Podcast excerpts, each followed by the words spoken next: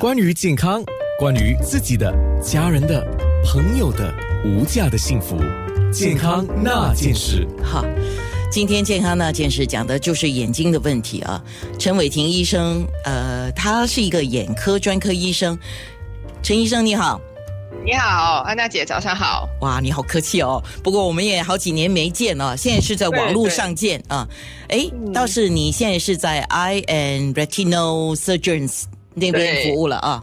对对，呃，所以从国大医院离职了，然后今年六月到外面就是私人的诊所啊。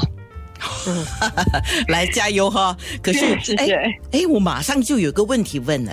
哎，好，大家包括我自己在内，可能也包括你在内，压力加大啊，对眼睛的影响大吗？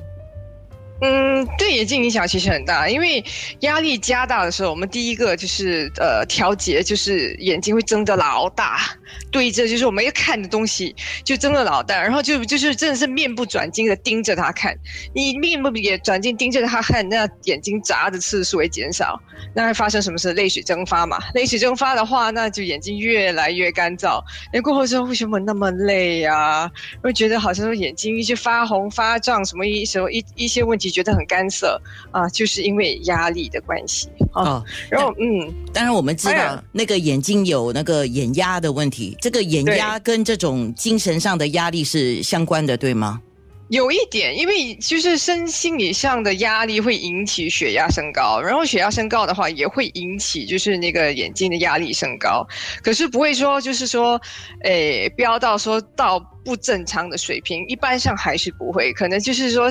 短暂的升高，然后再降下来，然后对眼睛其实没有什么损坏，啊，可是有时就是说压力太大，然后睡眠不好的话，那个当然会影响到说身体其他的说结构啦，就会觉得不只是眼睛不舒服，那全身都可能觉得说，哎，今天什么都不是啊，呃，就睡得不好。我开个玩笑啊！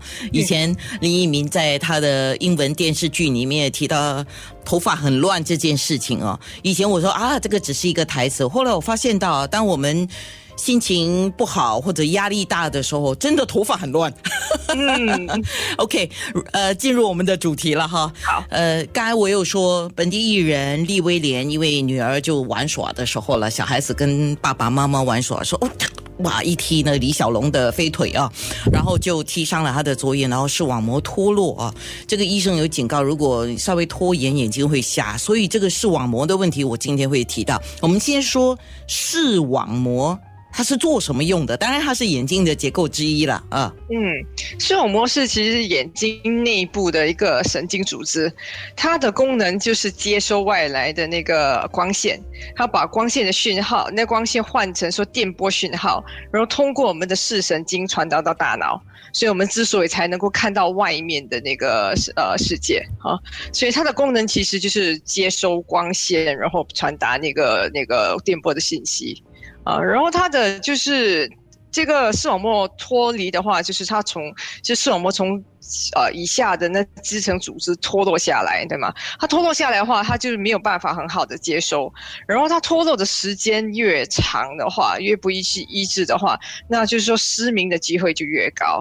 哦，你拖得太久的话，它就是这个结，它分离的太久，然后它即使你做手术把它推回去，它功能可能不会完全恢复。所以要是发生说就是视网膜脱落的情况的话，那马上要去求医啊，不然的话就是说那个治疗的成功的机会会就是越来越低。好，那我们说视网膜脱落是视网膜病变的其中一种，对吗？对，所以视网膜病变其实有很多种类，它是一个总的一个总称。所以最常见，当然我们刚刚提到就是视网膜脱落，对吗？还有其他就是黄斑病变呐，啊，人家也经常说听到说，哎，我说我的说祖父有黄斑病变什么之类的。还有另外一个，当然我们在新加坡也常经常看到，就是糖尿病性那个视网膜病变，就是这三类是就是最常见的啊。然后视网膜脱落的几率。总的来说，可能是说大约啊，一年一万人口当中可能就有一位，然后高度近视的患者的几率就更高哦，跟这个高度近视有关哦。这些真的我们都要好好的来了解一下啊。我们的面部直播是九六三好 FM 九六三好 FM dot A N N A 健康那件事。